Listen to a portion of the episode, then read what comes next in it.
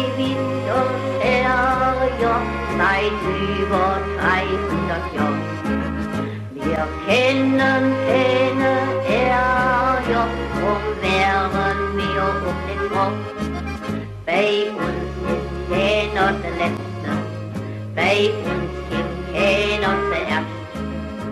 So, jetzt geht's mal wieder weiter mit Episode 42 von Jedern Ferscht. Und ähm, ja, die letzten Monate sind in vielen Hinsichten etwas äh, ungewöhnlich und so sind sie auch bei diesem Podcast etwas ungewöhnlich. Äh, und heute haben wir hier auch eine ziemlich ungewöhnliche Episode. Äh, Bedingungsgeschichte ist relativ einfach erklärt. Einer der Gäste, die schon mal hier waren, nämlich der Rolf Ehlers, der Leiter der Landesmusikakademie, äh, der hat kürzlich äh, eine Aktion gemacht oder also er hat sie nicht alleine gemacht, aber an einer teilgenommen, äh, von der ich erfahren habe. Und glücklicherweise kam dann anschließend von ihm auch noch der Vorschlag, dass er da gerne drüber sprechen möchte. Und äh, die Gelegenheit habe ich dann gleich beim Schopf äh, gepackt, weil mich, wie sicherlich viele andere, beschäftigt seit äh, ja, inzwischen schon über zwei Monaten der äh, Konflikt, der kriegerische Angriff ähm, von Russland oder der, wie heißen die heute, russische Föderation ist es, glaube ich, offiziell äh, auf die Ukraine. Und äh, ich habe seit Wochen immer gedacht, Mensch, das ist eigentlich ein Thema, das müsstest du angehen und es ist mir nie der richtige Kontakt äh, vor die Füße gefallen, äh, mit dem ich darüber hätte sprechen können. Die Kontakte, die ich jetzt habe, sind eben zu 100 Prozent auch nicht richtig, weil im Neuwied-Podcast sind ja bisher hauptsächlich Neuwieder. Jetzt A ist halt Rolf dabei, der schon mal dabei war, also eigentlich Wiederholungen, die ich auch versuchen zu vermeiden. Und der zweite Gast, Björn Roddey, der kennt Neuwied nur so vom Vorbeifahren und von der einen oder anderen Kulturstätte, oder? Ja, ich habe es äh, lieben und äh, schätzen gelernt, natürlich. Vornehmlich von der Kultur, aber ähm, ja, natürlich. Erst vor einer Woche haben wir das Rasselstein-Gelände besichtigt als wunderbare Kulturstätte oder Möglichkeit für Kulturveranstaltungen. Schlosstheater ist natürlich auch wunderschön. Aber die Landesmusikakademie toppt natürlich alles. ja, also da merkt man schon, die, äh, die Anbindung hier ist recht eng und ähm, ich verrate jetzt noch mal kurz vorab, worum es geht. Äh, die beiden waren vor, wie lange ist es her? Vor einer Woche ähm, selbst in der Ukraine äh, mit einer Hilfslieferung, aber das könnt ihr gleich äh, am besten selbst erzählen.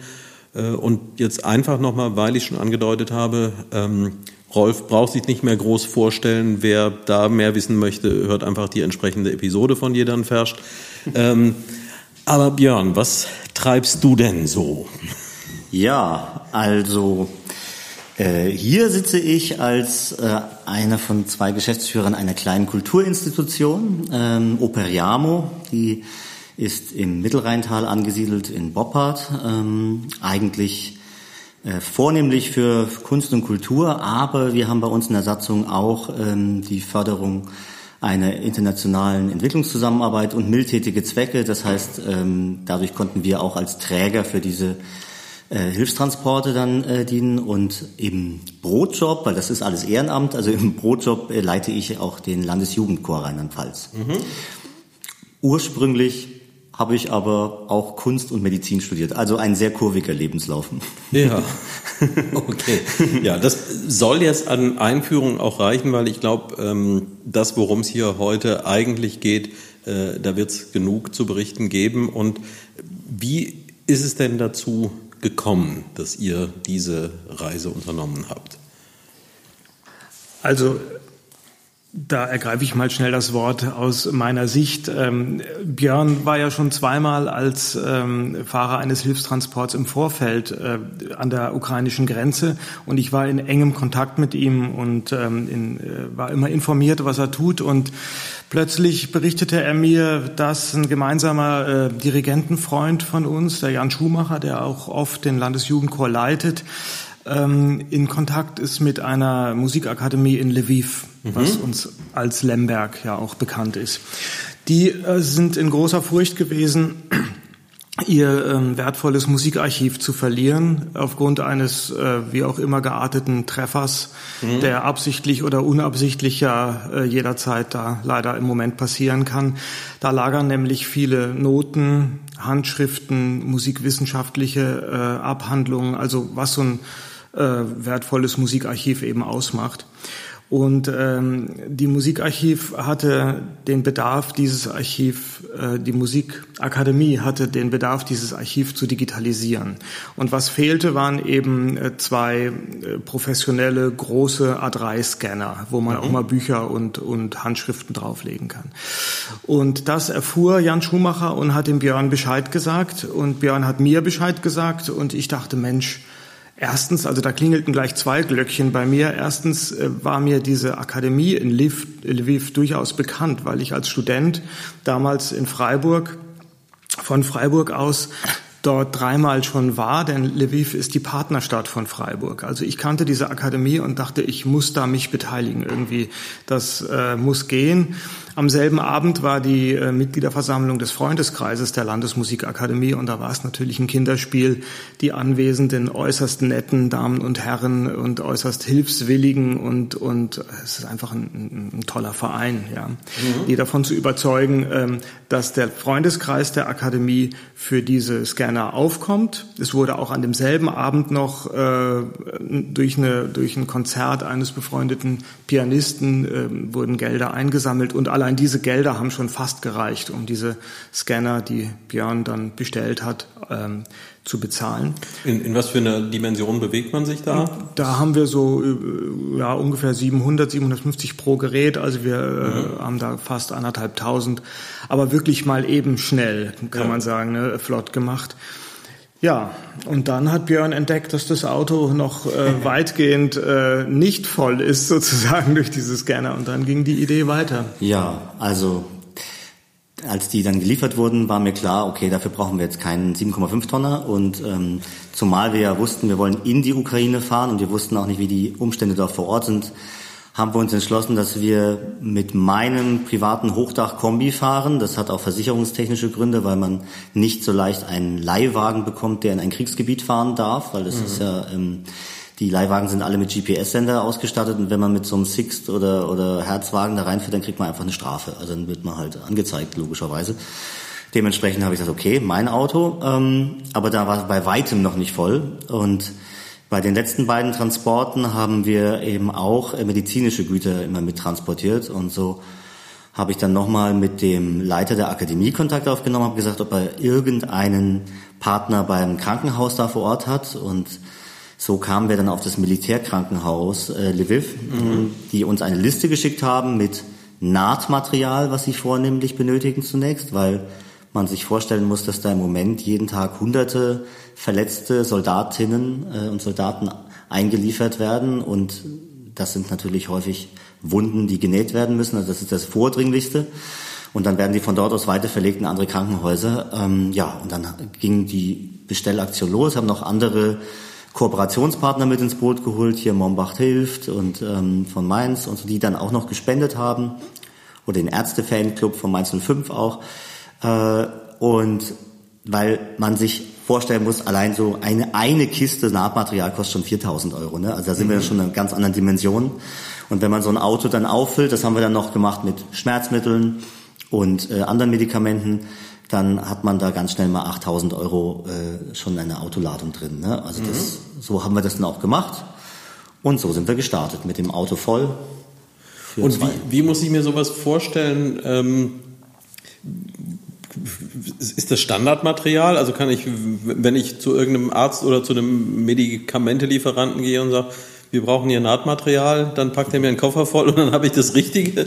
Denn das ist ja äh, bei vielen Hilfsaktionen, äh, an der A haben wir es am deutlichsten gemerkt, es ist ja nicht damit getan, dass das Material da ist, sondern es muss ja auch das Richtige sein, dass ja. das tatsächlich gebraucht wird. Ist das einfach oder schwierig, das herauszufinden und dann das, das Richtige zu besorgen? Ja, also die Liste war schon relativ konkret, also mhm. exakt mit den Millimeter- und Nadelangaben und Fäden, welche Fäden, es gibt ja verschiedene, so selbstauflösend, nicht auflösend, kennt man ja, muss man nochmal hingehen, muss nach zehn Tagen gezogen werden oder muss nicht gezogen werden. Ne? Äh, das war nicht einfach. Also wir haben eine Apotheke hier in, äh, an der Mosel, äh, die uns unterstützt hat in Winningen, äh, die Schlickum-Apotheke äh, die hat es nicht geschafft, über die Großhändler das Material zu bekommen. Mhm. Und damit habe ich mich nicht zufrieden gegeben, ähm, weil ich dachte, das muss doch möglich sein und bin dann direkt an die Hersteller gegangen. Ja. Und musste dann da erfahren, dass leider, das ist auch so eine, sag ich mal, Kriegsbeigeschäft, dass die Großhändler da schon auch ihren Reibach mitmachen mhm. und auch durchaus mal Material einfach mal zurückhalten, um dann höhere Preise abzuwarten. Das heißt, über die Hersteller konnte ich dann das bestellen lassen, also über eine Praxis ähm, oder über eine Apotheke. Aber ähm, über die Großhändler war nichts lieferbar. Also es war wirklich nicht so leicht, an das Material ranzukommen. Aber es ist dann im Endeffekt gelungen. Ja.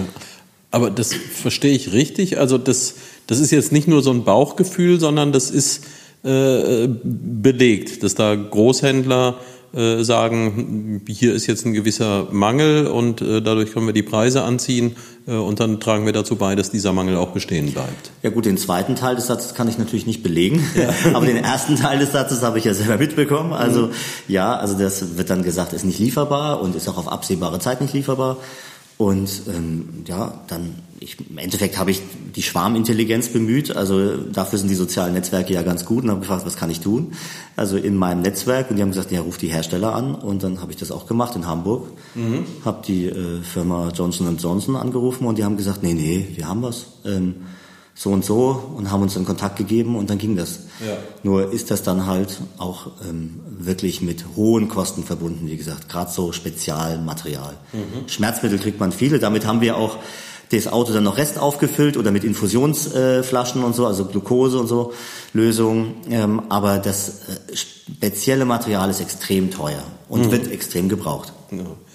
Ähm, was ganz Profanes, äh, Deutschland grenzt ja nicht direkt an die Ukraine. Äh, wenn man mit einem Fahrzeug voll mit äh, wertvollen Materialien durch die Gegend fährt und über Grenzen äh, fährt, auch da gibt es ja Kontrollen und auch da gibt es Papierkrieg. Wie seid ihr damit umgegangen? Also solange man keine Betäubungsmittel transportiert, ja. ähm, hat man da wenig Probleme. Also das Problem wird dann, wenn man jetzt, wenn ich Opiate mit an Bord gehabt hätte, mhm. Ich habe zwar einen Arztausweis, damit kann ich immer rumwedeln, aber ja. ähm, das hilft mir dann da auch nichts. dann ist man sozusagen Drogentransport, also muss man Acht geben. Äh, ja. Aber so das normale Material, das geht jetzt, das geht gut. Also nach Polen ist sowieso kein Problem und äh, in die Ukraine, Ukraine rüber ist das jetzt in diesem Notkriegszustand auch möglich. Ja. Okay, das heißt, das ist die Route, die ihr dann auch gewählt habt. Ja, also die, die ähm, ganz humorlose Luftlinie sozusagen würde eher noch über die Tschechische Republik und die Slowakei führen, über Prag. Mhm. Aber wenn man die Route Dresden, Breslau, Krakau, Lviv äh, nimmt, das ist nur unwesentlich äh, ein Hauch quasi ein, ein, nördlicher Umweg, auch fast direkt, ja, und hat den äh, unschlagbaren Vorteil, dass auf polnischer Seite äh, relativ moderne junge Autobahnen aus EU-Mitteln äh, natürlich äh, gebaut wurden, die zu Normalzeiten auch äh, kaum Verkehr tragen. Aber also zumindest je weiter östlich man kommt, wird die Autobahn immer schöner und luxuriöser und der Verkehr immer weniger. Ja. Aber ähm, das war dann für uns natürlich die passende Route, weil durchgehend Autobahn und ja gut zu fahren.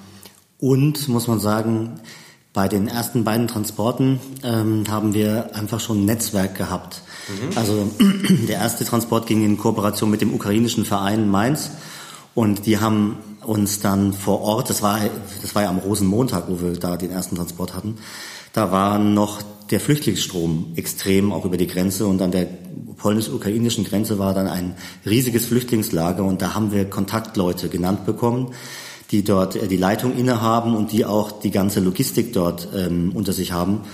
Und das war, ähm, diesen Netzwerk konnten wir dann bei den nächsten Transporten auch nutzen. Deswegen war das beim dritten Transport natürlich auch die logische Konsequenz, diese Route wiederzunehmen, weil wir da einfach Leute kannten. Mhm. Ja.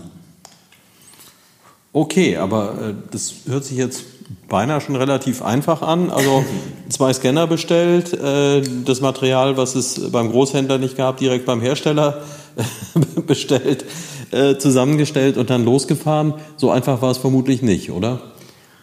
Naja, es war halt sehr mühsam, vor allem für Björn, der wirklich äh, zwei Wochen äh, hinter diesem Zeug hergerannt ist, um es äh, dann zu beschaffen und auch zu bezahlen von dem ähm, vom Operiamo-Konto aus. Ähm, ja, aber zum geplanten Start unserer Expedition war dann alles an Bord. Und ja. dann ging es nur noch um fahren, ankommen, übergeben, irgendwie wieder zurückkommen und wieder fahren. Ja, das war die Challenge an dem letzten Wochenende. Ja, und die große Hürde, mal davon abgesehen, dass man halt eine sehr lange Strecke zu fahren hat, so ungefähr anderthalbtausend Kilometer sind das ja einfache Fahrt. Mhm. Ähm, die, die große Hürde ist natürlich der Grenzübergang. Das mhm. ist eine riesen Ungewissheit, also die Grenze in die Ukraine. Ähm, als ich den zweiten Transport gefahren habe, war zu der Zeit auch gerade äh, Lviv unter Beschuss. Da war das auch alles noch ein bisschen heikler. Beim ersten Transport konnte man gar nicht zur Grenze. Und jetzt beim dritten Transport wurde mir von unserem Kontaktmann genannt, sage ich mal, dass wir Unterstützung bekämen von einem ukrainischen ähm, Volontier, also einem Freiwilligen von einer Hilfsorganisation, der sich dann zu uns ins Auto setzen sollte und einfach sozusagen die, die Dolmetscherfunktion auch beim Grenzübergang übernehmen sollte. Aber ich habe das richtig verstanden, also die ersten beiden Transporte, die du durchgeführt hast, die gingen nur bis zur Grenze und dies war auch für dich das erste Mal, dass du dann direkt bis Lviv gefahren bist. Ja, ja. Okay, und da gab es jemanden, der dann zu euch schon vor der Grenze ins Auto kommen sollte oder ge gekommen ist? So war der Plan. So war es geplant. Ja. Es kam geringfügig anders. ja. Wir kamen zu dieser Lagerhalle. Das war auch die, also es ist also ein Logistikzentrum. Also man muss auch wirklich nochmal betonen, wie exzellent die Organisation und Logistik auf polnischer Seite ist. Also mhm. das ist wirklich, also alle Hochachtung, auch bei den Flüchtlingslager, da waren ja, wo ich das erste Mal da war, waren tausende Flüchtlinge, die in so einem umgebauten ähm, ja, äh, Einkaufszentrum, riesiges Einkaufszentrum da gewohnt haben, mit Lagern, mit äh, Erste-Hilfe-Abteilung, mit Küche, Riesenküche. Und da waren tausende Feldbetten gestanden und das haben die, äh, die Polen und Ukrainer, äh, die Helfer dort so top organisiert und das polnische Militär auch komplett äh, unprätentiös da unterstützt. Also das muss man wirklich, also da muss man wirklich den Hut ziehen. Ich weiß nicht, ob das hier so möglich gewesen wäre in Deutschland. Also wenn ich da an die äh, Logistik der Flutkatastrophe denke. Also ähm, nee, also da muss man wirklich, wirklich äh, den Hut ziehen. Und auch danach, nachdem diese Flüchtlingswelle etwas abgeflacht ist, haben die dann vor Ort diese Logistikzentren gehabt, wo man Hilfsgüter hinbringen konnte und die dann weiter transportiert wurden in die Ukraine. Mhm. Und zu so einer Halle sind wir gefahren. Das war der Treffpunkt eigentlich. Ja, wie es so ist, waren wir dann da, aber der Kontakt war nicht. ja. Ja, und dann wusste, konntet ihr irgendwas darüber herausfinden, wo er ist, ob er noch kommt? Ob ja, das ist so ein bisschen mediterran, sage ich mal. Jetzt mal auf polnisch-mediterran. Also ich habe den Kontaktmann angerufen und er hat gemeint, ja, der ist unterwegs, der kommt in drei bis vier Stunden, war so die offizielle Ansage. Mhm. Und da war uns klar, dass es auch bedeuten kann in fünf oder sechs Stunden oder morgen. und dann haben wir die bescheidene Frage gewagt, ähm, können wir es auf eigene Faust schaffen? Ja. Da wurde uns zwar äh, ein bisschen äh, ja, skeptisch davon abgeraten, aber dann doch auch äh, gesagt, ja, ihr könnt es versuchen, aber wir bleiben am Telefon und versuchen euch zu helfen. Ja. Und äh, fahrt mal Richtung Grenze und erzählt uns, äh, welche Situation ihr vorfindet. Das haben wir dann gemacht, sind losgefahren Richtung Grenzübergang. Wie, wie ging es mit der äh, Kommunikation? Sprecht ihr dann Englisch oder? Ja, also jetzt mit den ähm, Kontaktleuten, die können teilweise Deutsch, teilweise mhm. Englisch, also ähm, im Zweifel dann Englisch, ja. ja. ja. Ja, die, die Schwierigkeit ist, dass der Grenzübergang an der Autobahn ist. Das heißt, mhm. wenn man die letzte Auffahrt nimmt Richtung Grenze, ist man drauf. Da ja. kann man nicht einfach sagen so, oh, da ist mir gerade zu voll, ich biege wieder ab oder so. Das geht dann nicht mehr, weil dann man, also dann ist man halt schon auf der Spur, ne? Ja. Und ähm, ja, dann, als wir da drauf gefahren sind, haben wir relativ schnell auf der rechten Seite äh, den Stau gesehen, also der wartenden Autos. Mhm. Das waren halt so grob drei bis vier Kilometer Stau, also Grenzstau. Ja. Und da kann man sich vorstellen, jeder Kilometer entspricht ungefähr einem Tag Wartezeit. Also das wäre dann eine Wartezeit von drei bis vier Tagen gewesen. Aber aber wir äh, haben eine spontane andere Idee und Eingebung gehabt. Vielleicht noch kurz äh, die Begründung dieses langen äh, Pkw-Staus ähm, hat sich dann uns auch erschlossen, als wir die Autos ein bisschen näher beobachtet haben. Da waren zum größten Teil polnische und deutsche Ausfuhrnummern auch dabei. Mhm. Ähm, und es ist tatsächlich so, dass ja vor allem auch im Osten der Ukraine wahnsinnig viele Autos im Moment äh, verloren gehen durch Beschuss, durch mhm. eben äh, Angriffe, die brennen aus, werden zerstört äh, so dass da ein immenser Bedarf an Fahrzeugen einfach besteht und ja. der wird äh, im Moment so ein bisschen äh, dadurch äh, gemildert, dass man versucht, eben aus Polen und Deutschland Fahrzeuge einzuführen. Die sind dann günstig erworben oder im Idealfall auch sogar geschenkt oder gespendet. Und ähm, das ist natürlich dann auch ein Grund, da erhebliche Bürokratie am Grenzübergang abzuwickeln. Ne? Die, Einf die ganzen Kontrollen des Fahrzeuges, die ähm, Zulassungen, die Ausfuhrpapiere, das muss ja alles äh, gecheckt werden und das recht äh, intensiv und dadurch ergibt sich diesen Abfer dieser Abfertigungsverzug nach hinten raus. Und da war uns völlig klar, das können wir überhaupt nicht äh, eingehen, jetzt uns da einreihen und irgendwie mal vier Tage später gucken, wo wir dann stehen. Und dann kam unsere Idee, es äh, wie vom Himmel geschickt, überholte uns in der Sekunde ein Polizeitransporter mit Blaulicht. Und ohne nachzudenken äh, habe ich gesagt, Björn, fahr dem nach.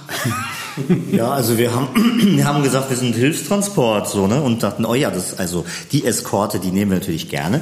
und, und gehen dann, haben uns dann hinter diesen, äh, Polizeitransporter eingegliedert, der dann, so zügig so ein, es wurden immer mehr Spuren Stau, erst war es um die ganz rechte, dann die zweite und dann wurden es immer, ne, und wir immer hinter dem Polizeiauto her, ähm, und warum auch immer an der Grenze hat er dann auf einmal angehalten. Das war natürlich total überraschend. Ich habe der fährt einfach durch. Nein, der ist dann, der hat dann angehalten und die Polizisten waren, sagen wir mal, leicht überrascht über ihre ähm, Begleiter an der, an der, Hinter, äh, an der ja. hinteren Stoßstange. Und auch die polnischen Soldaten, die da vor Ort waren, waren, sage ich mal, maximal irritiert. Mäßig das, begeistert. Mäßig begeistert und ähm, ja, nicht überwiegend freundlich gesinnt. und die kamen dann zu uns und ähm, haben dann von uns die Berechtigungspapiere erfragt die ich interpretiert hatte als mein Medizin, also mein Arztausweis und das Schreiben vom Militärkrankenhaus, womit ich rumgewedelt habe und mhm. natürlich äh, mit den ganzen Sachen im Auto hat die jetzt nicht so wirklich überzeugt. Die wollten polnische Papiere von einer polnischen Hilfsorganisation, wie wir später erfahren haben. Sowas hatten wir natürlich nicht. Und ähm, wir haben dann wirklich mit Bambi-Augen die angeguckt und uns tausendmal entschuldigt und gesagt, ja, wir haben aber hier Militärkrankenhaus, Nahtmaterial, ganz wichtig, also auf Englisch alles. Ne? Und da war, das war so ein bisschen Good Cop, Bad Cop. Äh, es waren zwei Soldaten. Einer war älter, der war sehr grimmig und ein jüngerer, der war, der hat zumindest freundlicher geschaut.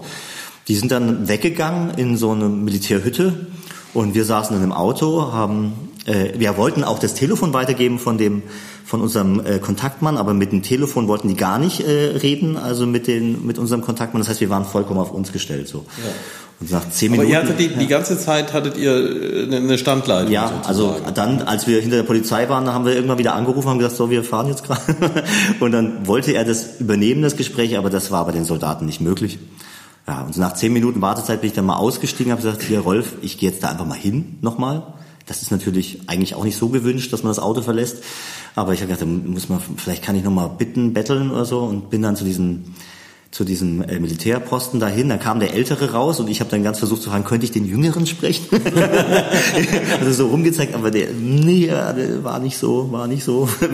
äh, er hat dann auch nicht mit sich reden lassen, sondern ziemlich klar sofort gesagt, dass, sie, dass wir das Auto nehmen sollen, die Spur räumen, also da, wo, die, wo wir mhm. ganz links standen mit der Polizei, und wir sollen umdrehen auf der Autobahn und zurückfahren die vier Kilometer und uns hinten eingliedern wieder, also in die Schlange stellen.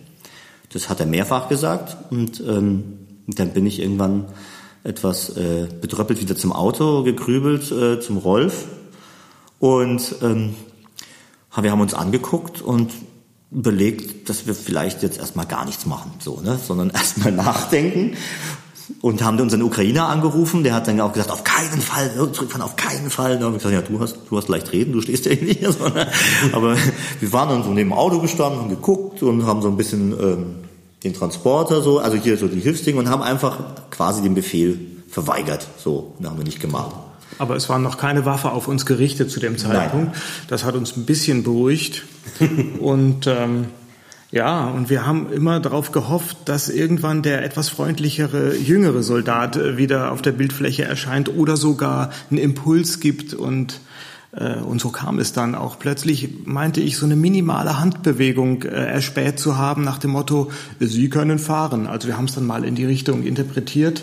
Ja. Von, von, von, dem Jüngeren? Von dem Jüngeren, ja, ja. Der Aha, hat so ein mit bisschen, zwei Fingern da. So, mit so. zwei Fingern so ein bisschen gewungen, so ganz verwischt. Ja, ich meine, jeder, jeder, der so ein bisschen Grenzerfahrungen hat, kennt das ja auch. Ja. Also häufig äh, sind die äh, Signale dort ja eher dezent und ja.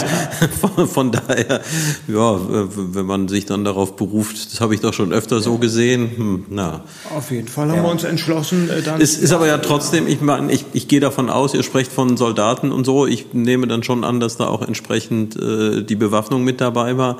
Ja. Ein komisches Gefühl hat man wahrscheinlich schon, wenn man solchen Menschen gegenüber sich mh, hm, auf eine Art verhält, wo man nicht hundertprozentig weiß, ob das die ist, die sie jetzt unterstützen. Ja, die wussten nicht, wie sie mit umgehen sollen. Also es ja. war zu dem Zeitpunkt, wo man sich vorstellen, war ja totaler Stillstand. Es war nicht so, dass irgendwie so langsam Autos weitergefahren sind. Die, die Schranke war unten, da war einfach nichts. In der ganzen ja. Zeit, wo wir da waren, hat sich nichts bewegt. Und die Vordersten haben uns natürlich auch etwas argwöhnisch angeguckt. Dann aber wir ja, ich meine, dafür muss man ja nicht erst ja. an die Grenze fahren. Das ist, wenn man am ja. Stau vorbeifährt und dann ja. ganz am Ende noch in die Ausfahrt rein will. Ja. Da gucken die Leute ja auch nicht gerade nett. Das stimmt. Wobei wir ringsrum um das Auto mit ukrainischer Flagge und unseren Logos und auf ukrainischer Schrift äh, medizinischer Hilfstransport draufstehen hatten. Also wir ah, waren schon plakatiert. Äh, das war, das hatte der Rolf noch netterweise ausgedruckt. Ähm, ja, und dann kam ja dann, bevor dieses Zeichen kam, kam so ein VIP angedüst. Also zumindest kam ein Auto, für den die Schranke geöffnet wurde. Also der Ach, hat die das gibt's auch. Der gibt anscheinend, oder, oder er war verwandt mit dem Grenzsoldat. Auf jeden Fall wurde die Schranke geöffnet und dann kam das Zeichen, was Rolf gerade beschrieben hat. Und dann haben wir uns da dran gehängt und sind so einen slalomartigen Parcours durch äh, mit rot-weißen Hütchen und, und Flatterband und weiteren Schranken, bis wir äh, an einer weiteren, immer noch polnischen äh, Station waren. Da ging es dann aber nur noch um äh, tatsächlich unsere Dokumente, Reisepässe, Fahrzeugschein. Und da hat es sich dann auch ähm, extrem äh, gut gemacht, dass wir mit einem Auto unterwegs waren, dessen Eintrag im, im, Fahrzeugschein identisch war mit einem der beiden Pässe, also sprich mit Björns Auto. Ja. Das war Gold wert in dem Moment, weil dadurch war erstens klar, dass wir dieses Auto nicht äh, äh, verscherbeln wollen oder nicht irgendwie illegal äh, über die Grenze schaffen, um es da dann weiterzureichen, sondern dass es wirklich unser Fahrzeug war, mit dem wir das äh, transportieren und mit dem wir vermutlich auch wieder zurückfahren würden. Ähm, das hat die Sache wirklich vereinfacht. Und als wir dann auf die ukrainische Seite der Grenzstationen kamen, wo ähm, auffälligerweise auch ähm, vor allem junge Soldatinnen äh, im mhm. Einsatz waren, denn man kann sich vorstellen, wo die ukrainischen Soldaten gerade mhm. im Einsatz sind. Da ist es uns sogar gelungen, wieder, äh, wieder vorsichtige äh, Flirtversuche und dann äh, hat das eigentlich ganz gut geklappt. Auch da ging es vor allem um, äh, um die Papiere mhm. äh, und auch wieder um die Autopapiere. Und als dann alles äh, in bester Ordnung war, sind wir nach anderthalb Stunden anstatt drei bis vier Tagen hatten wir diese Zoll Hürden dann genommen und haben Kurs auf äh, Lviv genommen. Genau. Und so der, der erste Eindruck, also ich musste vorhin schon dran denken, ähm, wenn man das nicht kennt, ist, ist man ja geneigt zu denken, äh, ein Land, das sich im Krieg befindet, äh, da, da, da ist nichts mehr normal und da ist äh, ähm, ja, da, da, da finden Kontrollen nicht in dem Maße statt oder da, also so da, da, da geht alles drunter und drüber, aber ist ja im, im Grunde ganz ähnlich. Ich hatte auch zu Beginn der Pandemie damit gerechnet. So jetzt wird alles anders und plötzlich so nach ein paar Wochen merkst du, nee, eigentlich äh, laufen die meisten Sachen genauso wie vorher. Manche ändern sich halt schon. Was, was für ein Gefühl ist es dann da so über eine Autobahn zu fahren und zu wissen, äh, ich bin jetzt hier in einem Land, äh, das sich im Krieg befindet? Also man merkt sofort, dass dieses Land im Kriegszustand ist, weil die Militärpräsenz einfach äh, alle paar hundert Meter, alle paar Kilometer spürbar war. Also die mhm. Straße, die ja von Westen her ins Land führte, also mhm. jetzt nicht unbedingt die Route war, wo der Feind einfiel. Ja. Trotzdem gab es alle paar Kilometer Panzersperren und große äh, Barrikaden mit Sandsäcken, mit Tarnung, mit viel militärischem Personal, wo man also jederzeit hätte abriegeln können. Und spätestens da war ihm klar, dass das jetzt im Moment nicht normal ist. Mhm. Auch wenn, wie du sagst, diese konkrete Bedrohung durch Angriffe mhm. ähm, sich in den letzten Wochen auch äh, ja, in dieser westukrainischen Region ein bisschen entspannt hatte. Ja. Man musste zwar immer damit rechnen, die, die äh, russischen ähm, Aggressoren schicken ja ab und zu mal so ein paar äh, Grußraketen dann in alle Landesteile nach dem Motto, Achtung, äh, ja, mit uns ist nicht zu spaßen, wir sind's, die euer Land wollen, ne? Mhm. so mehr oder weniger auch in die vermeintlich sicheren westlichen Teile. Und, und Björn hat ja schon gesagt, Lviv wurde auch schon äh, angegriffen. Als wir dann ins Stadtgebiet kamen, sind wir auch durch Zufall, weil wir eine Umleitung fahren mussten. Da war so eine Straße eben nicht passierbar, da mussten wir irgendwie anders fahren. Da kamen wir an diesem zerbombten äh, Kraftwerk vorbei, was hier ja auch zwischenzeitlich kurz ähm, erwähnt wurde in den Nachrichten. Also ein Kraftwerk und ein Bahnhof ist in Lviv auch äh, angegriffen worden, auch mit zivilen Opfern. Da konnten wir uns dann auch ein Bild machen, indem wir die Ruinen gesehen haben dass das zum Beispiel auch keine Fake News sind. Ne? Mhm. Also das ist alles tatsächlich Tatsache.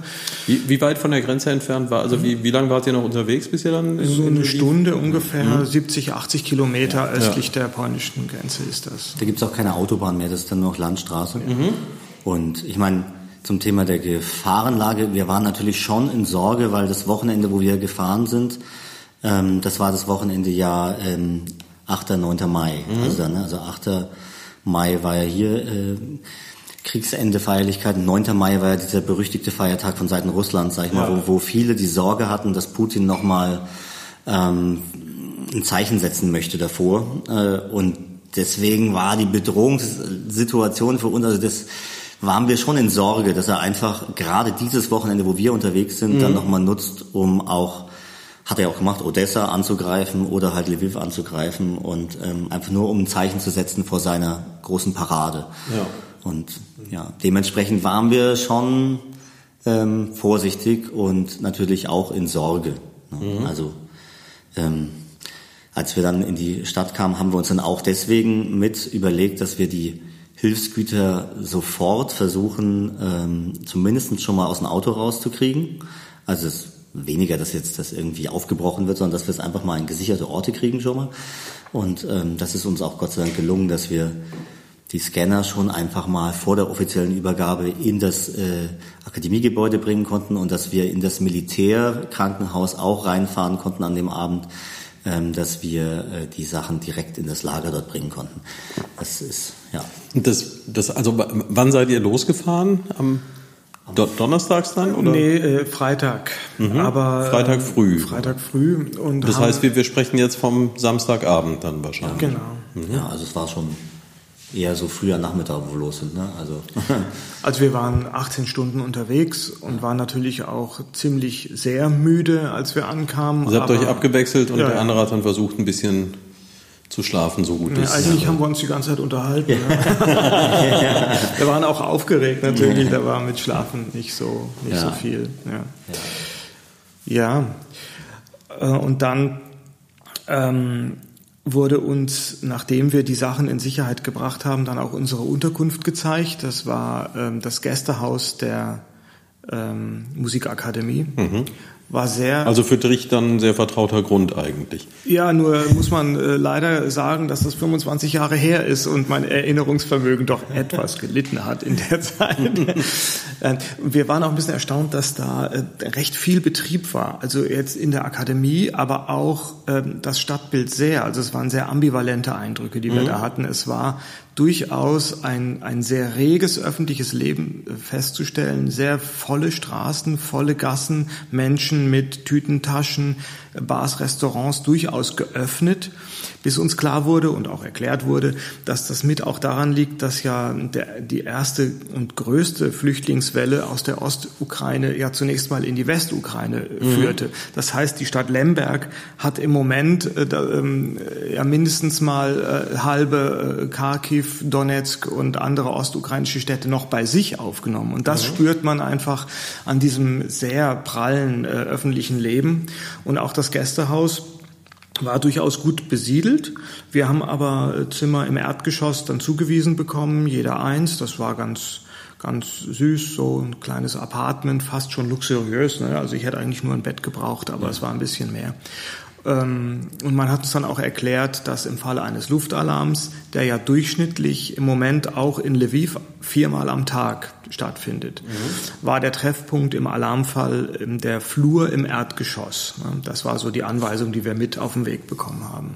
Ja, das waren das ist so eine alte Sowjetbauweise. Das heißt, da ist dann massivster Beton äh, mhm. im, im Flurbereich, so dass dann, wenn von außen was irgendeine ein Angriff stattfindet, dass, das, dass der Flur trotzdem bestehen bleibt. Sag ich mal, das war das sicherste. Das Ding, der, das Gebäude hatte jetzt nicht riesen Kelleranlagen. Mhm. Es war kein Altbau, wo also wie in anderen Städten, wo man halt dann noch die Bunker noch teilweise auch aus, aus den Kriegszeiten hat, sondern es war relativ also neu in Anführungszeichen, so dass dann das Erdgeschoss hier halten musste und genauso auch in der Akademie, ähm, als wir dann dort äh, dann zur offiziellen Übergabe hingegangen sind, da hatten wir dann auch einen Luftalarm direkt. Da war dann war neben uns auch eine Studentin gestanden, die uns getroffen hat. Da hat man sofort gemerkt, also ähm, dass sie, also die kam auch aus einer anderen Region, dass sie äh, sofort das Zittern angefangen hat, als diese Sirenen losgingen. Und ich meine, für uns ist das auch ja etwas, das kennen wir nur aus Geschichtsbüchern. Mhm. Ein Luftalarm. Wir kennen äh, Übungen,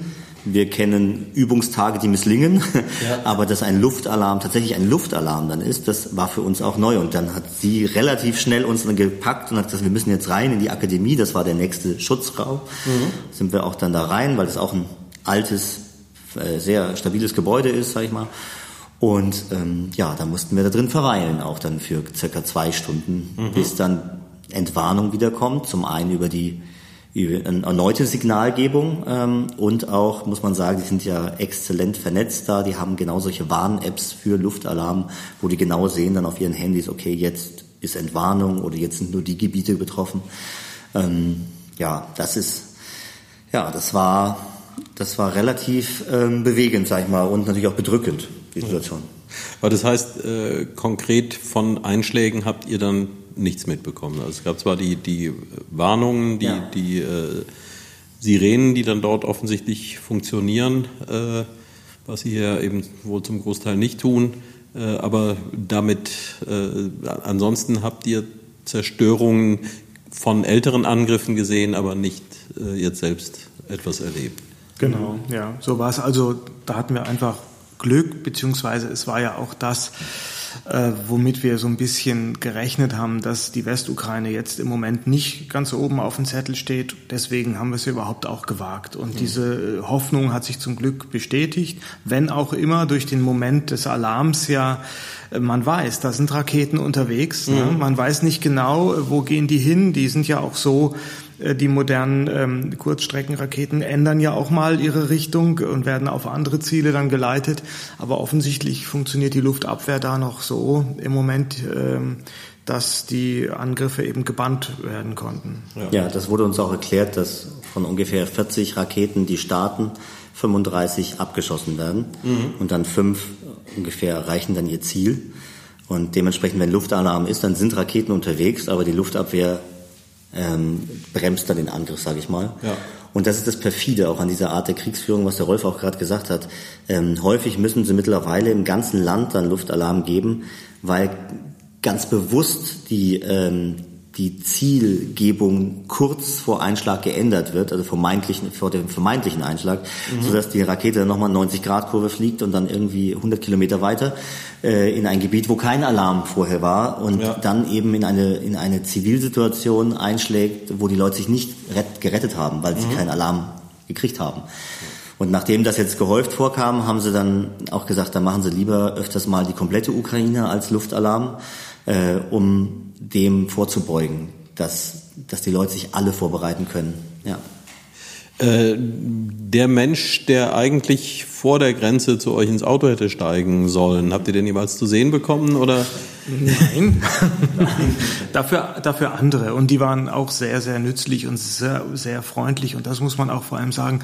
Wir wurden da mit einer unfassbaren Freundlichkeit und Herzlichkeit empfangen. Ähm, das war ja auch unser, unser Ansatz, dass wir das, was im Auto war, dass wir das per Handschlag dort abliefern, wo es bestellt wurde. Mhm. Und das war im Prinzip das Erfüllende auch an unserer Mission, dass wir ein Gefühl der, der hohen, sehr hohen Effizienz hatten. Also ja. äh, es wurden Dinge äh, gewünscht, quasi bestellt bei Björn und über den Dirigenten, über die Akademie wussten wir den Bedarf ganz konkret konnten die Sachen be besorgen, konnten die Sachen dahin bringen und, und an, bei den Menschen abliefern, die sie bestellt hatten. Und das, das heißt, ihr seid zu, zu, diesem Militärkrankenhaus hingefahren. Ja. Du hattest da einen konkreten Kontakt, Björn? Ja, oder? Also zwei Kontakte zu zwei Chirurgen. Mhm. Ähm, und ähm, da, die braucht man auch, weil auch das ist natürlich militärisches Sperrgebiet. Ja. Da darf man auch keine Fotos machen, wegen der GPS-Koordinierung äh, auf den mhm. Fotos, dass man halt nicht, damit man nicht nachverfolgen kann, wo die wo das ist. Ähm, und die ich haben, zeig dir die Fotos dann später. ja, das müssen wir rausschneiden. genau, nein. Äh, ja, und äh, die haben, da konnten wir dann, haben die uns die Tore geöffnet und wir konnten das direkt hinbringen. Ja. Und ich meine, das, was Rolf gesagt hat, das ist auch ein bisschen äh, die Grundphilosophie äh, von der Art von ähm, Hilfs- ähm, ja, Aktion, die wir machen und die wir auch schon in der Vergangenheit gemacht haben. Es ist jetzt nicht die erste Aktionsreihe, die wir äh, durchgeführt haben. Wir haben auch schon für andere Länder was gemacht, auch für Nepal, zum Beispiel für Krankenhäuser in Nepal, äh, Narkosegeräte organisiert oder für Schulen in Nepal, ähm, Equipment. Äh, das ist immer eine Frage, sage ich mal, zum einen der, der direkten effizient oder sag ich mal der, der, der Wirksamkeit des eigenen Handelns. Es ist aber auch eine wahnsinnig hohe Transparenz, die man dadurch hat. Äh, mhm. Man hat eine Unmittelbarkeit, dadurch, dass die Personen, die die Spenden entgegennehmen, das auch persönlich durchführen. Man hat niedrigste Kosten, weil wir anders als große Hilfsorganisationen nicht irgendwie 20, 30 Prozent Verwaltungskosten haben, sondern da wirklich jeder Euro mhm. äh, dann auf die Straße geht und unsere Arbeitszeit und äh, das geht ja natürlich auch alles ehrenamtlich. Sogar wenn wir essen oder übernachten, das zahlen wir dann auch aus eigener Tasche. Ja. Und was noch dazu kommt, jetzt auch speziell in dem Fall, man kann die, dieses schreckliche Moment des Krieges trotzdem noch für etwas Positives nutzen, mhm. nämlich um Kontakt zu einer Musikakademie aufzunehmen, über Kooperationen nachzudenken, man lernt neue Freunde kennen, man, man, man bündet, äh, man bildet Kontakt zu den Studentinnen dort, äh, zu den Chirurgen in dem Krankenhaus. Man bildet ein ganz persönliches Netzwerk, was dann auch den Krieg überdauert. Also da kann der Rolf gleich auch noch was dazu sagen zu den Kooperationsideen, die wir dann vor Ort dort entwickelt haben äh, die dann ja nicht nur für den Zeitraum des Krieges sind, sondern gerade auch für die Zeit danach, dass man sagt, jetzt sind wir hier Rolf als äh, hier Leiter der Landesmusikakademie, ich von Operiamo, auch eine Kulturinstitution. Da können wir danach dann auch weiter den Kontakt äh, zusammenbringen und zusammenwachsen äh, in einem Moment, wo eigentlich alles zerbombt wird. Also das mhm. genau umdrehen ja. und damit auch das Kriegskalkül umdrehen. Das Gegenteil bewirken von dem, was der Krieg eigentlich bewirken soll. Mhm. Das ist das Schöne. Ja. Und also in dieses Krankenhaus, da seid ihr dann hin, habt die Ärzte kontaktiert, dann wurde ausgeladen, ja. äh, noch ein schöner Händedruck und das war dann auch äh, dieser Teil der Mission. Nicht ganz, äh, denn ähm, eigentlich hatten wir, wir haben dann noch Kontakt aufgenommen mit dem Arzt äh, persönlich. Also zunächst beim Ausladen hatten wir mehr mit der Verwaltung zu tun vom Krankenhaus. Mhm. Und äh, die Ärzte, die dort tätig sind und die Ärztinnen, die sind äh, dort Tag und Nacht im Einsatz. Die übernachten auch im Krankenhaus und sind da sieben Tage die Woche. Und als wir später dann äh, mit, den, äh, mit dem Professor und zwei Studenten dann ähm, etwas essen gegangen sind, kam dann noch der Chirurg auch noch dazu mhm. vom Krankenhaus, hat sich auch bedankt, hatte, kriegt man ja auch ein Zertifikat und kam dann nochmal zu uns und dann konnten wir uns auch nochmal persönlich mit ihm austauschen außerhalb des Krankenhauses. Ja. Und seitdem sind wir auch in weiteren Kontakt immer noch. Ja. Mhm. Was, was berichtet so ein Mensch dann von, von dem, was er da in letzter Zeit alles erlebt und ertragen hat?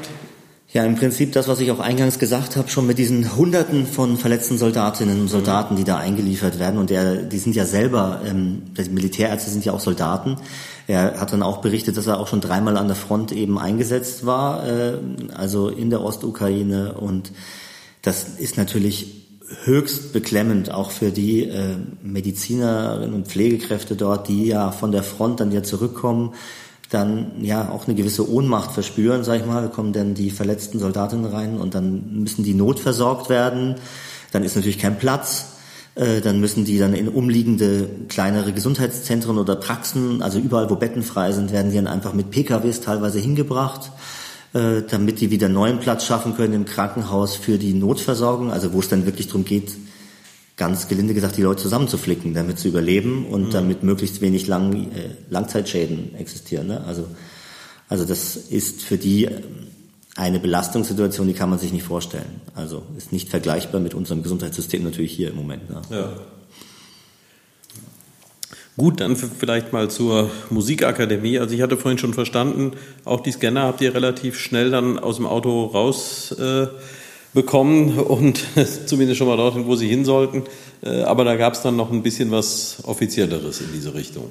Genau, also wir haben äh, quasi beim ähm, Ankommen in der Stadt dafür gesorgt, dass das Auto relativ schnell leer wurde und haben dann später in Ruhe sowas ähnliches wie eine offizielle Übergabe dann noch äh, abgehalten. Und wir, die Ukrainer hatten natürlich auch das Bedürfnis, uns irgendwo da zu danken und, und, und ihre Dankbarkeit auch zu dokumentieren. Das heißt, man hat uns ganz liebevoll äh, zurechtgemachte Urkunden äh, vom Senat der Hochschule dann in dem Fall überreicht, äh, um, um nochmal den Dank äh, auszudrücken. Ähm, das äh, fand dann später statt, kurioserweise während der Zeit des, des Luftalarms, ne, weil wir waren dann sowieso in der Akademie drin, beim Direktor verabredet und haben wir das genutzt, sind runtergegangen, da wo es sicher war und haben uns dann auch natürlich, äh, hatten dann auch die Zeit, ähm, uns ausführlich zu unterhalten die Musikakademie in, in Lemberg ist jetzt anders als unsere Akademie ja mehr eine Musikhochschule. Also mhm. mit, mit Professoren, mit Studenten, mit diesen üblichen Studiengängen durch, quer durch alle Instrumente, Chorleitung, Orchesterleitung, Opernleitung. Ähm, ähm, also eher wie bei uns eine Musikhochschule. Deswegen fanden wir es ganz interessant, diese beiden Systeme unserer Projektakademie sozusagen oder Belegakademie dann äh, in, dagegen zu stellen und zu überlegen, wie können wir denn in Zukunft mal äh, Projekte gemeinsam entwickeln und durchführen. Aber da braucht man nicht lang als Kulturschaffender, dass man da Ideen vor, bekommt. Vor der Zukunft noch vielleicht noch mal kurz die Gegenwart. Ähm, auch das, ich habe es ja vorhin eben schon mal angesprochen, so dieses, äh, es fällt ja unheimlich schwer, äh, von außen eine Vorstellung davon zu bekommen oder sich zu machen, äh, wie denn das Leben in einem Land, das sich im Krieg befindet, äh, abläuft. Äh, ist denn der Akademiebetrieb, läuft der einfach so weiter? Also wird da äh, Lehrbetrieb gemacht, werden da Proben durchgeführt, werden da auch Konzerte gegeben oder ähm, steht da auch einiges still? Im Prinzip läuft es weiter. Im Gegenteil, es läuft sogar im Moment sehr ähm, intensiv weiter, eben weil äh, die Musikhochschule von Kharkiv Unterschlupf gefunden hat mhm. in der Lemberger Akademie. Also da ist äh, auch dann äh, herrscht Platznot, herrscht Instrumentennot. Auch die haben äh, Klaviere und E-Pianos in den Fluren aufgestellt, damit die Studenten wenigstens irgendwie da eine Übermöglichkeit haben mhm. äh, mit Kopfhörern.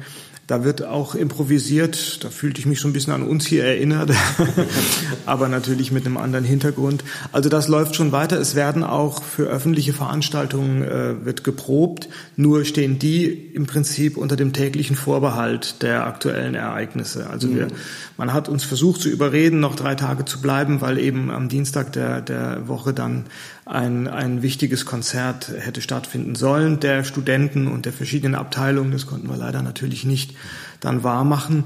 Aber ähm, diese Konzerte werden sämtlich gerade als, als Benefizkonzerte für ähm, die quasi für die Strukturen der Verteidigung dann äh, organisiert. Das muss man sich auch vor Augen halten, dass die innerhalb der Ukraine auch Benefizaktionen machen natürlich. Also die, der Westen hilft dem Osten ähm, nicht nur durch die Aufnahme, äh, also nicht nur durch die Aufnahme von Flüchtlingen innerhalb des Landes, sondern da werden dann auch Hilfsgüter akquiriert, die dann in den Osten gebracht werden mhm. und eingekauft, auch in Polen dann eingekauft. Also die versuchen natürlich im eigenen Land zu helfen und zu der Frage, wie so der Alltag ist, da muss man, da muss man sagen, die Menschen kämpfen um ihren Alltag. Sie mhm. möchten weiterleben und sich auch nicht der Angst komplett hingeben. Das heißt, wenn man in der Stadt unterwegs ist, dann sind dort Menschen auf der Straße und da sitzen auch Menschen in den Cafés. Und wenn Luftalarm ist, dann geht der größte Teil natürlich in die Schutzräume. Aber es gibt auch Menschen, ich glaube, das wäre hier genauso, die dann nach so und so viel Wochen des Krieges dann irgendwann sagen, so, ich trinke jetzt meinen Kaffee trotzdem aus. Ich lasse mich jetzt nicht vertreiben von der Sirene.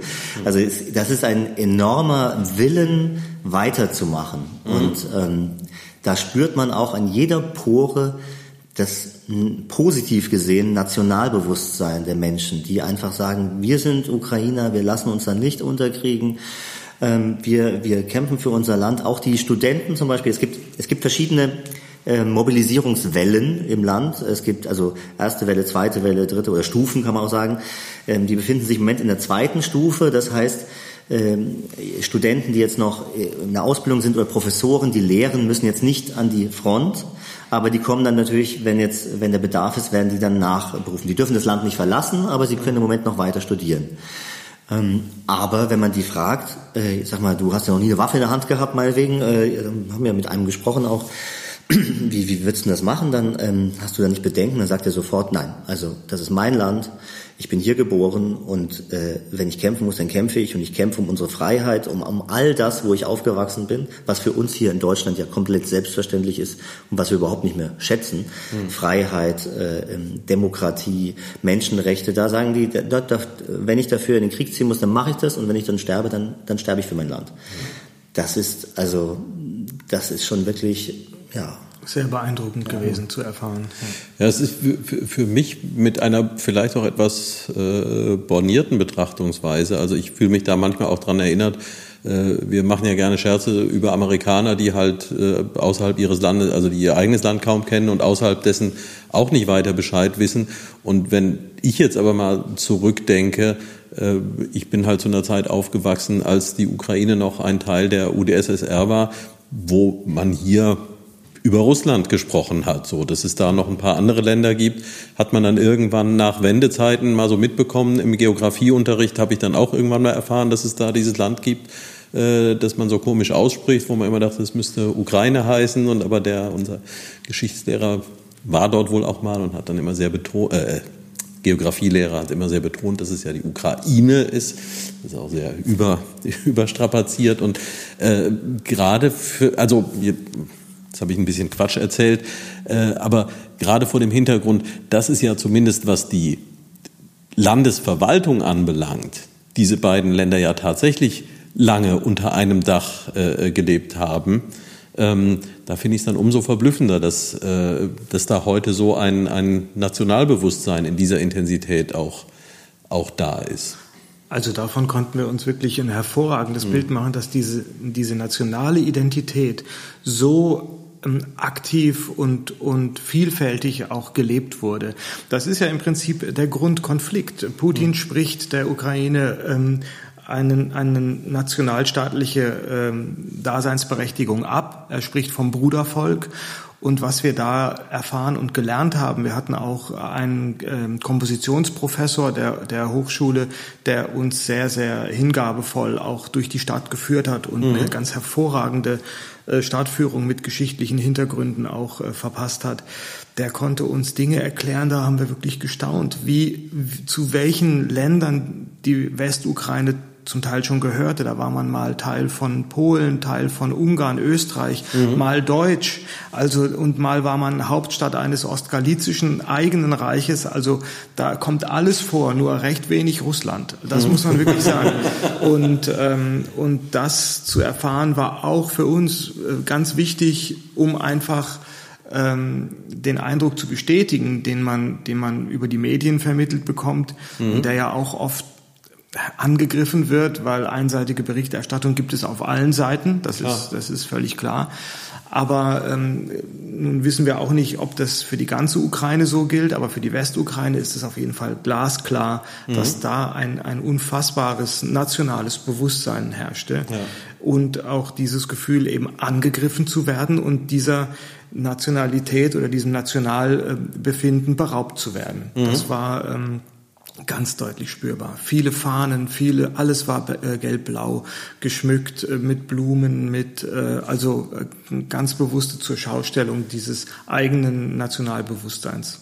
Ja, ich meine, dass wir da teilweise ja einfach auch so ein bisschen ein Bildungsdefizit haben, sage ich mal, in Deutschland. Das haben ja. wir ja auch schon beim Balkankrieg gemerkt. Ne? Ja. Also vorher war das auch Jugoslawien und Jugoslawien war Jugoslawien. Ja. Dass da aber tatsächlich äh, ja doch ein Vielvölkerstaat existiert hat und dass das ja dann auch zu den Konflikten geführt hat und auch zu einem Krieg, der sehr nah war, so wie jetzt auch, also wenige Kilometer nur entfernt da haben wir auch lernen müssen erst mhm. ne, in den 90ern. Das ist, äh, nee, der Jugoslawien ist nicht Jugoslawien. Und so ist es auch äh, die sowjetischen Staaten, ähm, die dann damals auch um ihre Unabhängigkeit gekämpft haben. Das sind alles individuelle, äh, kulturell, geschichtlich, sprachlich eigenständige Nationen. Mhm.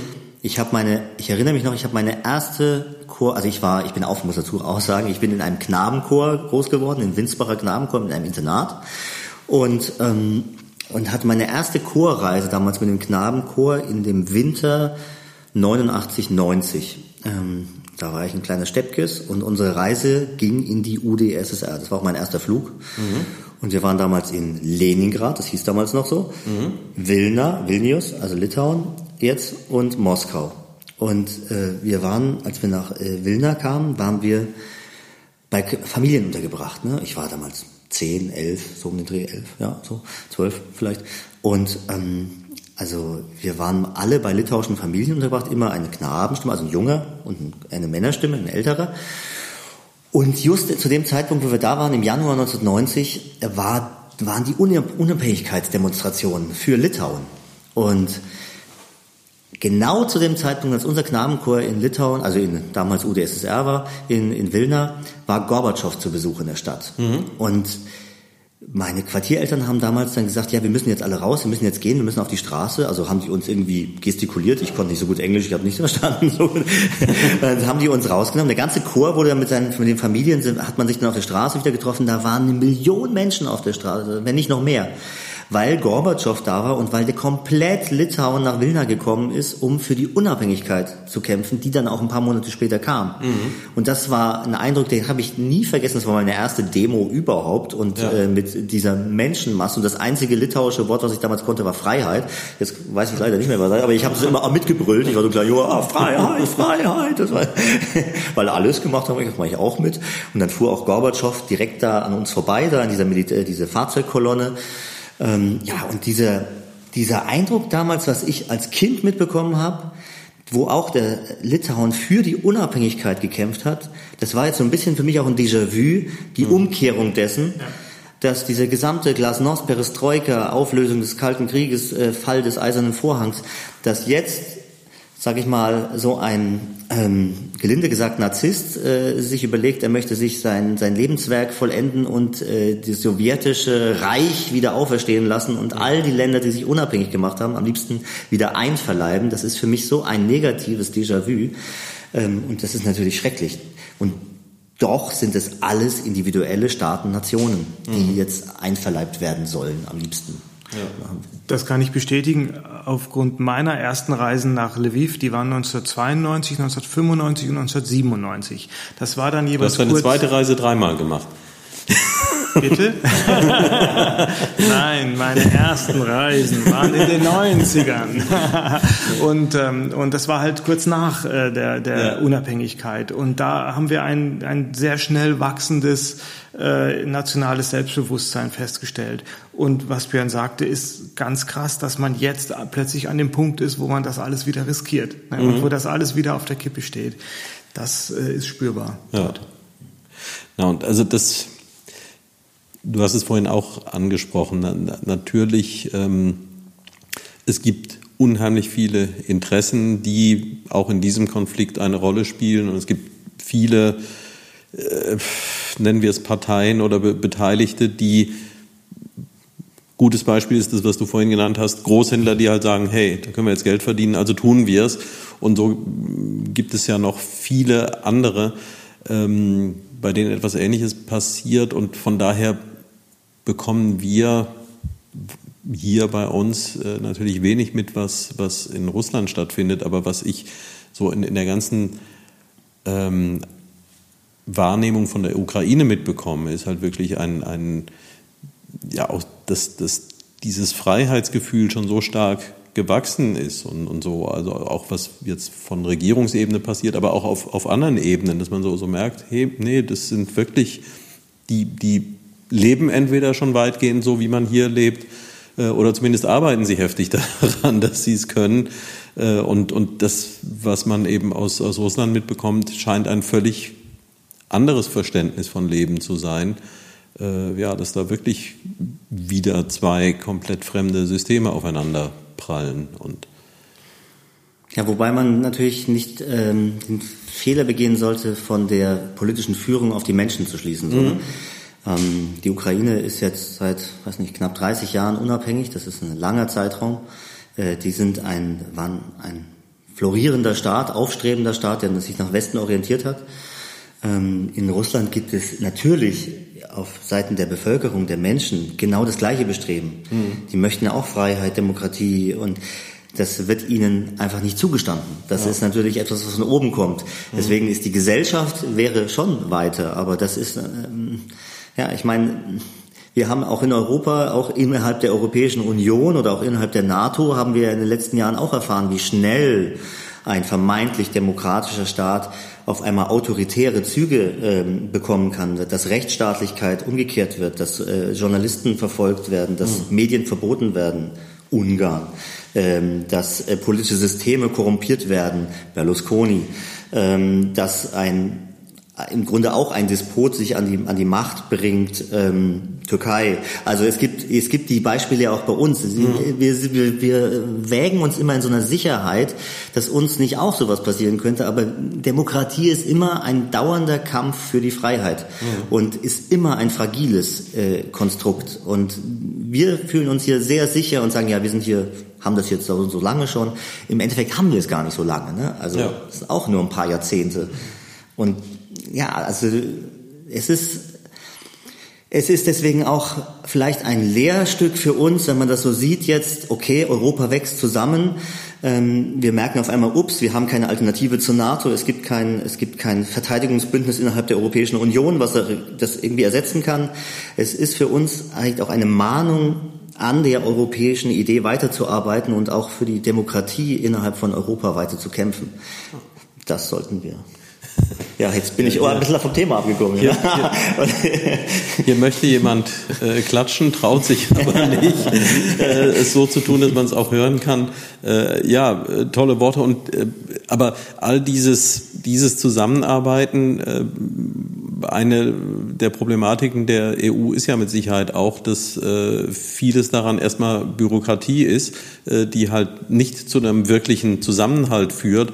Der Zusammenhalt entsteht ja da, wo Menschen aneinander geraten, so wie ihr es jetzt getan habt. Und äh, Rolf, du hattest vorhin angedeutet, äh, dass es, also vielleicht schilderst du noch mal ganz kurz auch den Moment der offiziellen Übergabe mit den äh, mit den Urkunden und so, also hatte das bisschen was Feierliches oder hat es auch irgendwie ein bisschen was Eigenartiges?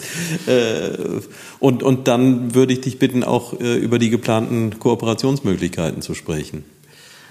Es war schon sehr feierlich. Nun sind wir beide ähm, von der Persönlichkeit nicht so die, die Top, ähm, ähm, äh, wie soll ich sagen? Jetzt, jetzt sprich dich mal aus.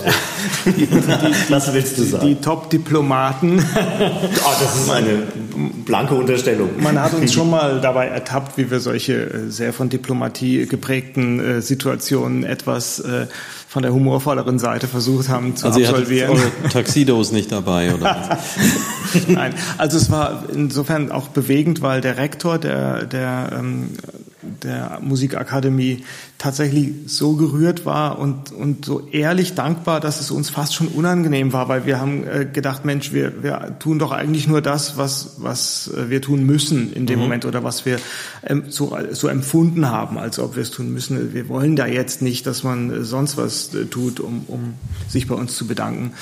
Ähm, es war halt die, die, die Leitungsebene der Hochschule war versammelt, Rektor, Konrektor und dieser ähm, Kompositionsprofessor, der wirklich ein, ein ganz auch fantastisch sympathischer Mensch war, hochgebildet und, und zwei studentische Vertreter, das war so das Gremium der, der Hochschule und diese studentischen Vertreter, die ähm, haben natürlich uns auch mit Fragen bombardiert und wir sie auch, wie, wie da das, das Musikleben ist, auch aus der, aus der studentischen Sicht.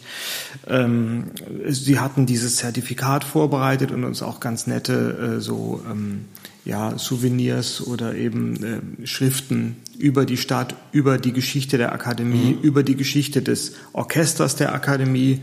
Das mussten wir uns dann irgendwie noch ein bisschen übersetzen, aber auch dafür gibt es kleine Helferlein auf dem ja. Smartphone heutzutage.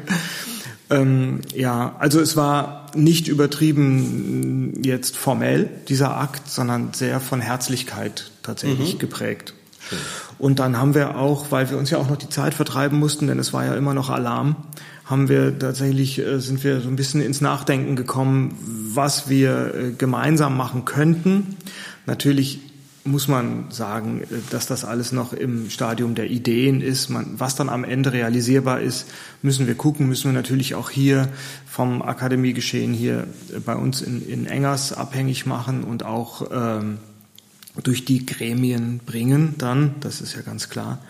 Ähm, aber es ist durchaus vorstellbar, sage ich jetzt einfach mal so ungeschützt, dass eine Abordnung von zehn Studenten zum Beispiel von dort zu uns kommt, hier auf zehn Studentinnen und Studenten von uns trifft. Mhm. Man erarbeitet gemeinsam eine schöne Produktion, die vorher vorbereitet wurde, ob jetzt szenisch, halbszenisch, ob es ein Opernpasticcio ist oder nur ein Konzertprogramm.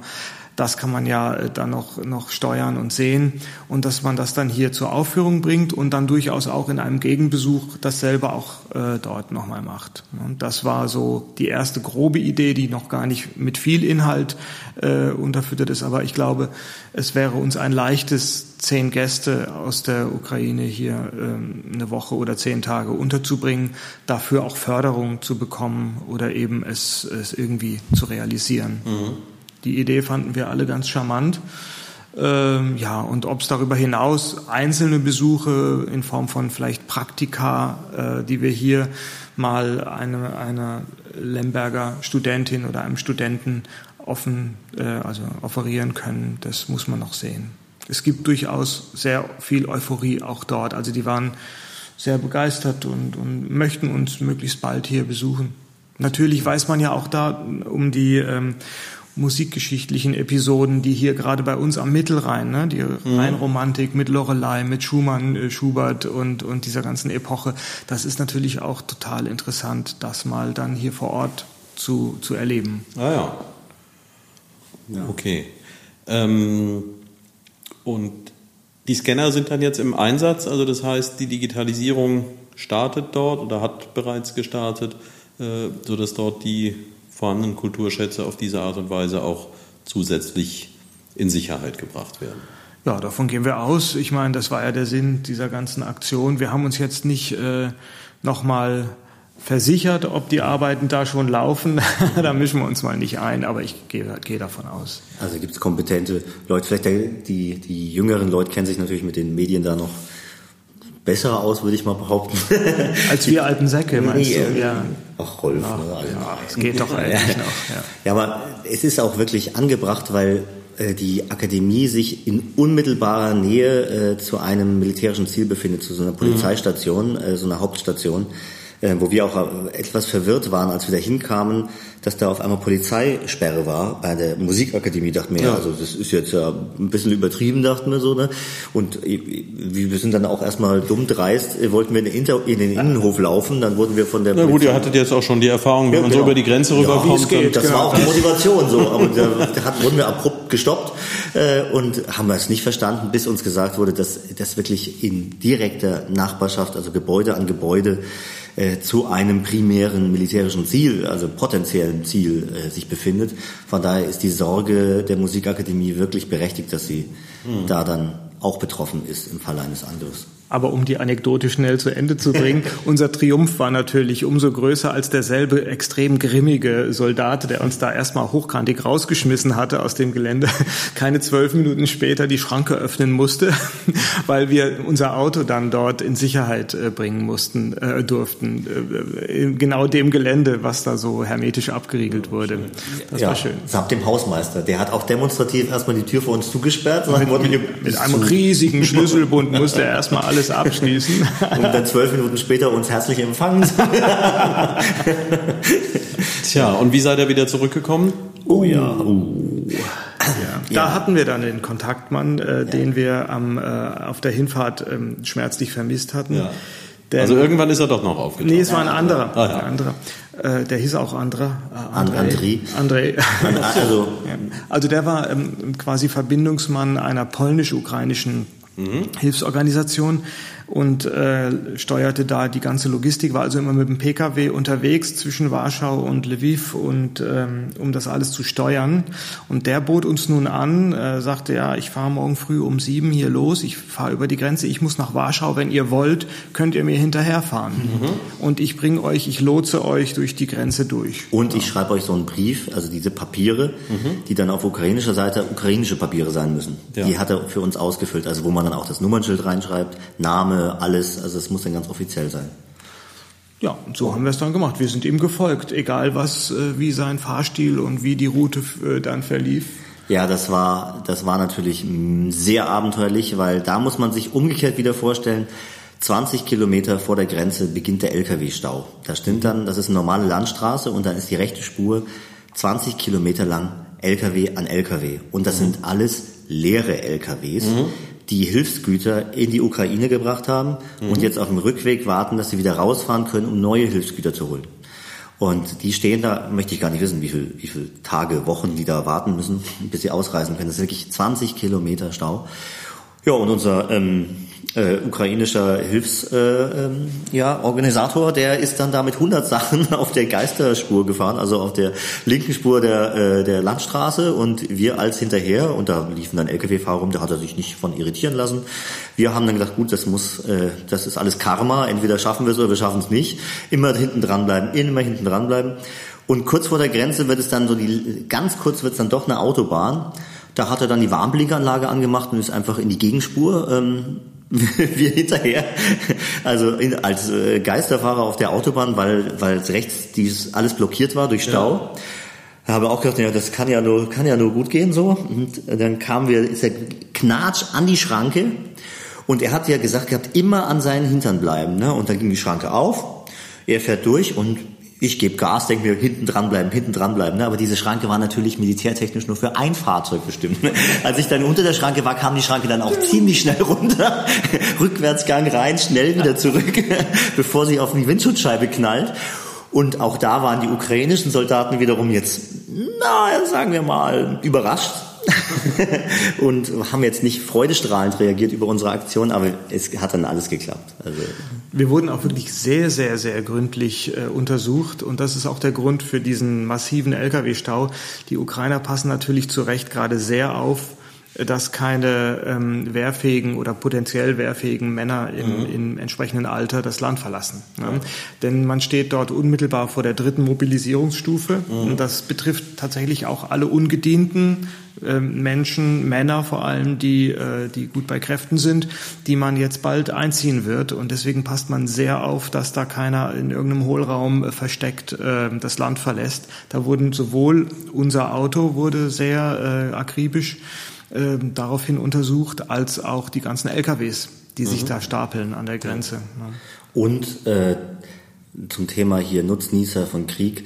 Äh, solche Kriegssituationen werden natürlich auch genutzt, um illegale Güter über eine Grenze zu bekommen. Mhm. Und da passen die natürlich dann auch auf, dass dann eben keine Drogen, keine mhm. äh, Waffen, kein, also dass nicht irgendwelche Sachen dann im Auto mitgenommen werden, die da nichts verloren haben. Also es ja. wird wirklich auf den Kopf gestellt. Ja. Ja. Gut, das war deutlich mehr äh, Zeit, als ich äh, für die Episoden geplant habe. Und ähm, naja, den, den einen Standard will ich jetzt nicht komplett rauslassen.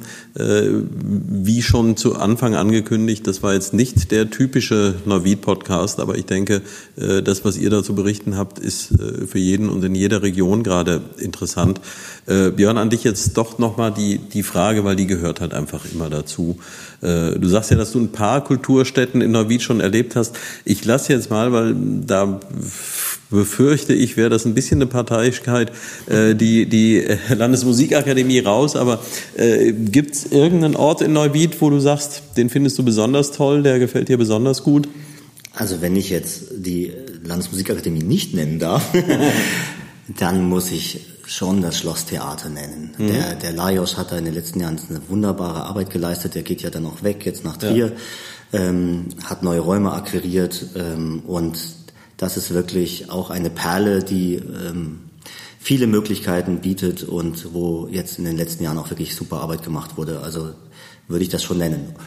Und auf Platz zwei, wie ich auch anfangs schon gesagt habe, die Möglichkeiten eines Industrieareals äh, zu nutzen, würde ich mich total freuen. Ich glaube, das wird aber auch gemacht von Seiten ja. der Stadt, dass man Rasselstein, ähm, dass man das äh, der Kultur öffnet, sage ja. ich mal. Ich. Doch, da gibt's eine Menge Bestrebungen und äh, tatsächlich, das ist eben, im Moment liegt es ja so, so ziemlich äh, brach oder ist, ist beinahe ein Vakuum. Und ja, so ein Vakuum füllt sich ja auch äh, gerne mal und hat dann große Strahl- und Anziehungskraft. Und ich denke, da können und dürfen wir uns wirklich noch drauf freuen, was da noch äh, passieren kann und wird.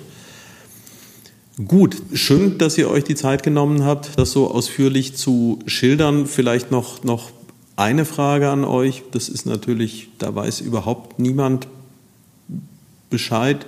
Äh, es ist inzwischen ja auch wirklich etwas befremdend, weil ähm, als dieser Überfall losging, dachte man ja zunächst mal, das kann alles nicht besonders lange gehen. Jetzt ist es schon irgendwie zu einem für uns aus unserer Wahrnehmung hier zu einem Normalzustand geworden, an den man sich so ein bisschen gewöhnt hat und wo man jetzt auch jetzt, wenn man nicht weiter darüber nachdenkt oder nicht tiefer reingeht, das Gefühl hat, na, das kann auch noch ewig so weitergehen, so wie es jetzt in den letzten Wochen, wo ja vergleichsweise wenig, also das mag jetzt sehr zynisch klingen, aber so äh, aus der großen Distanz wirkt es ja nach einem beinahe einer, einer Art Stillstand.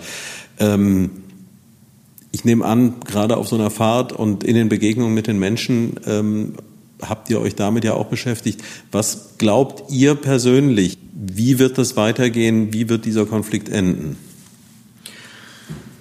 Ich befürchte tatsächlich auch, dass es nicht rasch enden wird. Es ist ja so ein, so ein Stadium erreicht, wo man, wo es quasi ein Zermürbungskrieg ist. Mhm. Man, beide Seiten verlieren äh, peu à peu ihre Substanz. Ähm, es wird mehr oder weniger nachgeliefert. Wir haben natürlich auch äh, auf der einen Seite jemanden, der niemals eine Niederlage eingestehen würde und allein deswegen wird es sich hinziehen. Ich fürchte, wir haben da noch viele, viele Monate mit zu tun, auch wenn man sich das anders wünscht. Ja, zumal es ein Konflikt ist, der eindeutig einen Angreifer hat mhm. und ein, eine Seite, die sich einfach nur verteidigt. Die wollen ja. jetzt ja nicht irgendwie was gewinnen oder so, die möchten einfach nur ihren Staat erhalten. Von daher hängt, glaube ich, auch viel davon ab, was das Umfeld von Putin macht. Also wie reagieren die Oligarchen, wie mhm. reagiert China als äh, das ist das Wesentliche, also die, die das Ganze sozusagen pushen. Und wir jetzt für uns haben jetzt einfach gesagt, okay, wir machen jetzt einfach weiter. Wir sammeln jetzt wieder Spendengelder, ähm, sage ich mal grob gesagt. Einen, ein Auto voll zu kriegen sind 10.000 bis 15.000, wenn man es hochwertig macht. Äh, mhm. Und ich bekomme täglich ja die Nachrichten auch, was gebraucht wird und deswegen auch der Aufruf, gerne weiter spenden an Operiamo. Wir füllen, sobald wir das Auto voll kriegen, steigen wir wieder ein und fahren das dann auch wieder persönlich direkt dorthin. Wie finde ich Operiamo? Ähm, auf der Internetseite www.operiamo.de, das wie man spricht, wie die Oper, I-Amo, in mhm. einem Wort äh, ist direkt auf der Startseite Hilfe für Ukraine und da ist auch das Spendenkonto. Mhm. Ähm, und äh, ja, da freuen wir uns über jeden Euro und über jede große und kleine Spende, es wird alles in Hilfsgüter umgewandelt und dann von uns persönlich dorthin gebracht. Ja. Wann rechnet ihr damit, die nächste Tour zu machen? Und die, die wird dann wieder in der gleichen Konstellation stattfinden, wieder ihr zwei, beide? Also sagen wir mal so, wir sind ein sehr gutes Team. Äh, bei den ersten beiden Transporten hatte ich noch einen Schauspielerkollege aus Mainz dabei, den Tobias Christian Mayer. Ähm, den könnten wir auch noch mitnehmen, aber äh, im Prinzip sind äh, Rolf und ich auf jeden Fall. Und wann es stattfindet, hängt tatsächlich einfach von den Spendengeldern ab. Also es, das kostet einfach. Und mhm. ähm, ja, also Nachdem wir da auch keine Verwaltungskosten äh, erheben oder so, äh, kann ich aber auch nicht, ich habe keinen Puffer. Also wir sind als Kulturinitiative selber am Limit. Klar. Ja, auch Corona gerade. Ne? Ähm, das heißt, wir können da jetzt auch nicht in Vorleistung gehen. Das habe ich jetzt letzten Mal immer gemacht, aber jetzt beim nächsten Transport schaffe ich das nicht. Äh, von daher müssen wir einfach abwarten, was reinkommt. Wenn die 10.000 geknackt sind, können wir losfahren. Okay, ja dann der Aufruf an alle Hörer von Jedern Ferscht hier mit ranzugehen. Äh, das ist ein Weg, auf dem man unkompliziert und schnell Hilfe dorthin bringen kann, wo sie wirklich gebraucht wird und wo sie Einsatz findet. Vielen Dank euch beiden, dass ihr euch die Zeit genommen habt. Irgendwie finde ich es auch ganz schön, dass die dass dieser Podcast hier gerade mal ganz andere Richtungen einnimmt. Ich kann aber versprechen, die nächste Episode, die wird dann eher wieder ein bisschen klassisch werden, denn auch die ist jetzt schon in Vorbereitung. Das war es jedenfalls äh, für heute mit Episode 42 des Novid Podcasts Jedan Ferscht. Vielen Dank nochmal an Rolf Ehlers und ich muss es nachgucken, weil wir haben wirklich nur, also Björn kriege ich noch hin, aber dann war es, ich setze die Brille auf, Björn Rodday oder Rodday, je nachdem. Es kommt wohl ursprünglich aus Rodday, aber oder ursprünglich wahrscheinlich aus dem Irischen. Hm. Ja. Ja gut, dann liegt dir die Musik ja auch im Blut. Das ist Auf jeden eigentlich Fall. überhaupt keine Frage. Ja. Und der Whisky. Und der Whisky. Ich dann über den schottischen mag, aber das darf ich jetzt nicht laut sagen. ich bedanke mich noch ähm, bei Peter Dümmler, der mit Sicherheit auch diese Episode wieder äh, tontechnisch bestens aufwerten wird. Äh, und da, äh, wer es nicht spenden will, aber mal was ganz Tolles aufnehmen will, der geht nach Neuwied-Heddesdorf zu Merlin Sound, Peter Dümmler, wo aufnahmetechnisch, musiktechnisch äh, alles vom Feinsten ist. Das war's mit ihr dann Ferscht und tschö, Sörte Klaasens Rainer. Wir kennen keine RJ, drum wären wir um den Kopf. Bei uns ist keiner der Letzte, bei uns gibt keiner zuerst. Ob der Dünnste oder der Fetzte, bei uns ist jeder erst.